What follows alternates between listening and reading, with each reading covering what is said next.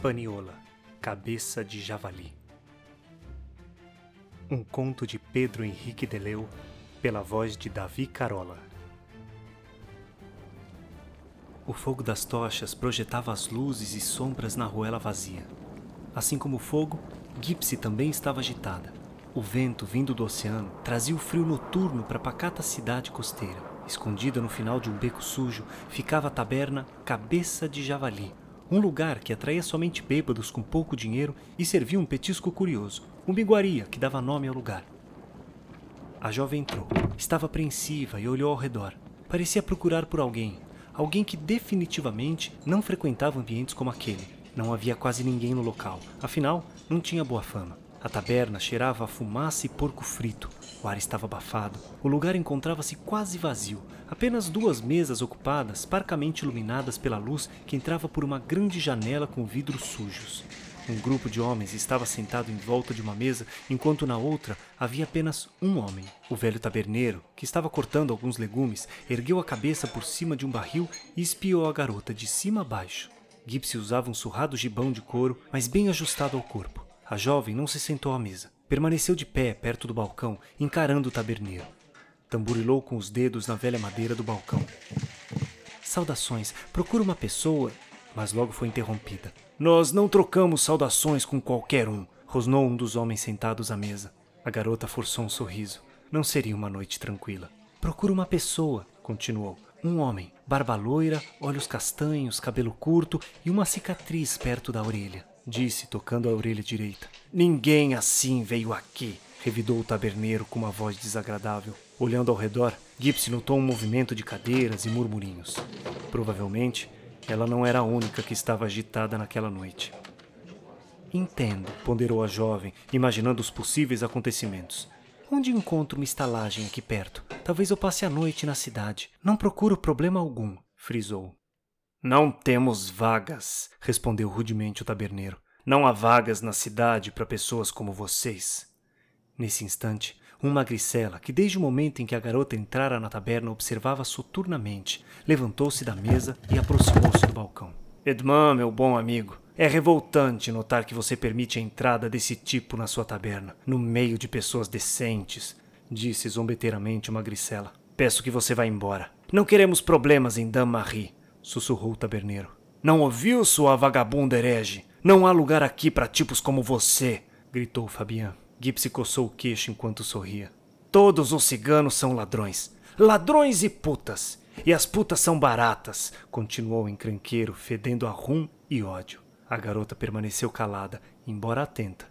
Eles não escutam porque tem merda nos ouvidos, disse um outro que estava atrás, fazendo Fabian soltar uma gargalhada. Você deve. começou Fabian. No mesmo instante, Gipsy cortou o ar com a lâmina do seu punhal num movimento cruzado, cujo destino final foi o pescoço do magricela. O bêbado caiu vagarosamente no chão. O sangue da horta jorrou, respingando sobre as botas da garota. O ambiente fervilhou. Edmond, com os lábios trêmulos, ficou olhando para o corpo caído no chão. Um dos bêbados correu para fora da taberna. Dois outros recuaram até a parede, em pânico, com medo de serem os próximos. Um dos comparsas correu em direção à jovem para desferir um soco. Gibbs, então, girou sobre os calcanhares, fazendo o rato covarde perder o equilíbrio. Não havia escapatória para ele quando ela desferiu um forte golpe na testa com seu punho. A cabeça do homem inclinou-se tanto para trás que por um momento parecia que ela se desprenderia do tronco. Fabian ainda estava vivo, mas tinha os olhos embaçados, olhos de um quase morto. Sua mão se abria e fechava, parecendo as garras de um falcão. Você matou Fabian? gaguejou o taberneiro, cheio de medo e desespero. Matei? Olhe para ele. Ainda está vivo. Vive graciosamente. Você não terá vida longa. Não gostamos de ciganos por aqui, praguejou o taberneiro. É melhor fugir. Toda Damarie se virará contra você. Dame-Marie se virará contra mim? Ans de não inteira? Perguntou gargalhando Gipsy para o taberneiro. Logo em seguida, lançou um sorriso agorento para o homem caído no chão, onde começava a se alastrar uma brilhante mancha escura. Oh, nobre guerreiro, você é o que chamam de Fabian? Já vi braços maiores em uma ave. O moribundo apertou os olhos, franziu a testa e abriu a boca para gritar, mas no lugar do grito jorrou da sua boca um jato de sangue.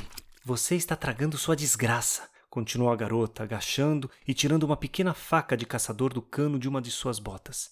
É assim que se morre. Em seu próprio mijo, sussurrou, enquanto atravessava habilmente com a pequena lâmina a barriga do agonizante corpo. Matar mais uma pessoa por aqui será suicídio. Uma idiotice total, defendeu-se o taberneiro. Isso é muito comum, afirmou a cigana, olhando para a ponta de sua faca. Ah, não se preocupe, não é tão humilhante ficar morrendo de pavor. Se você me ajudar, eu ajudarei você, voltou a sussurrar. Me ajudar? espantou-se o taberneiro. Como você poderia me ajudar? Veja o problema que você me causou. Fabian é sobrinho do chefe da guarda.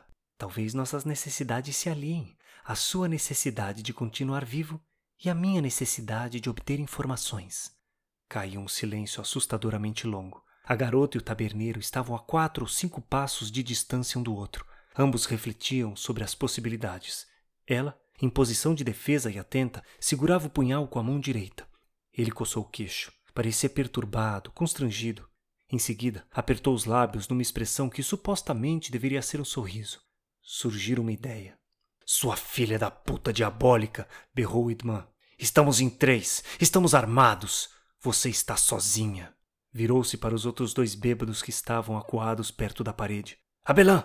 Ludovic! Saquem suas espadas! Vamos retalhar esse infeliz! Gipsy passou a língua nos lábios, sorriu e começou a movimentar-se.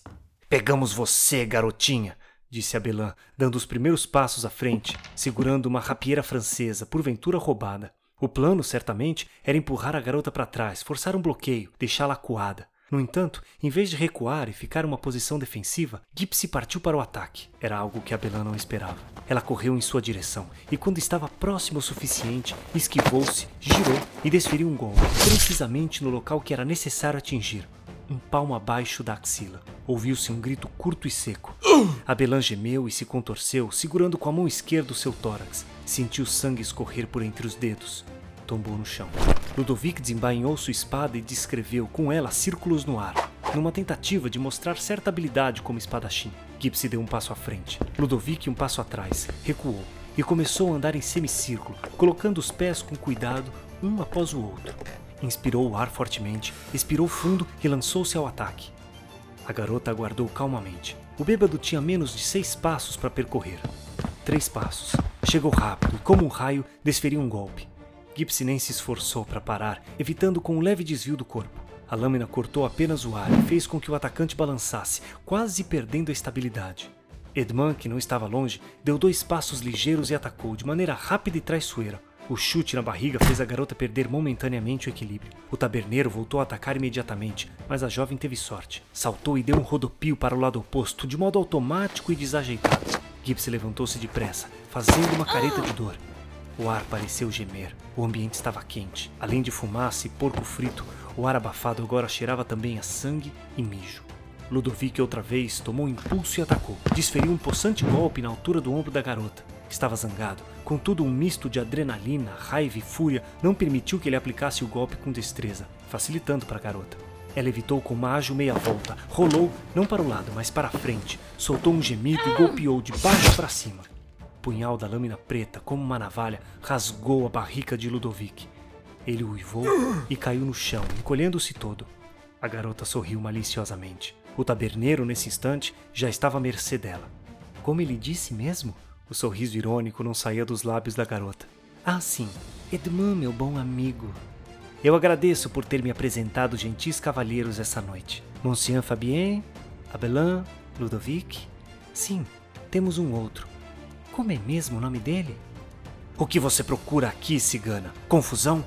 Morte? Você já achou. Agora pode ir embora. Pela segunda vez nessa noite, vejo você sucumbido de horror, de pavor, e ao invés de atacar, você implora para eu partir. Vou facilitar para você, disse, virando-se de costas para o taberneiro. Desse modo, você consegue atacar? Edmond apertou a mão na empunhadeira da espada com mais força ainda. Tinha simplesmente que golpeá-la, e ataques furtivos e desleais eram sua especialidade. Não podia arriscar sentir a dor que seus amigos sentiram. Ele não pretendia conhecer a face da morte naquela noite. Ele fervilhava de raiva, ódio e medo. Tremia, impulsionado pelo desejo de matar. Vai morrer, murmurou mentalmente no momento em que pulou até ela para golpeá-la na nuca. Gipsy evitou a estocada, guiando-se apenas pela sensação do deslocamento do ar, com um rápido desvio, girando num movimento veloz e sinuoso. Esquivando-se do ataque, ela desferiu-lhe um forte soco no meio das costelas. O taberneiro gemeu, curvou-se e caiu de joelhos. No silêncio ameaçador que encheu o estabelecimento, ouvia-se apenas o tinir de fivelas de metal do corpo agonizante de Ludovic. Nesse momento, a voz sarcástica da cigana ressoou no silêncio. Eu achei o que procurava. Confusão? Morte? Não, isso não, respondeu ofegante. Achei uma emoção em forma de terror e ódio. Olhe para isso! Fez um movimento circular com a mão, apontando para os corpos caídos no chão. Você ouviu isso? Seu amigo ainda geme de dor. Em seguida, dominou sua respiração ofegante. Isso é música. Você vai morrer, bruxa! Todos vocês! disse em voz baixa, levantando-se com dificuldade. Na ponta de uma espada ou numa fogueira. Morrer na fogueira? sorriu.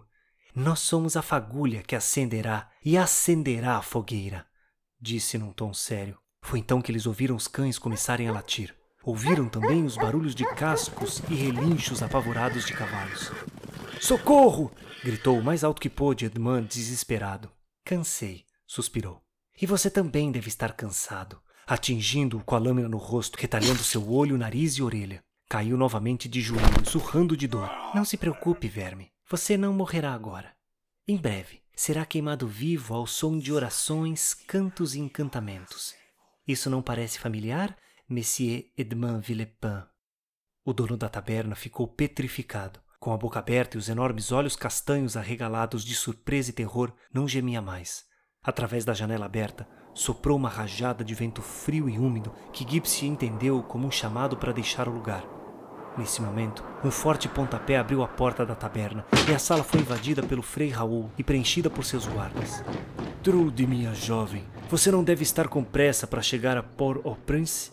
calculou Raul, franzindo as sobrancelhas imperiosamente. A jovem sorriu, pulou a janela, caiu de joelhos, virou uma cambalhota e ergueu-se. Embreou-se na mata e desapareceu na floresta.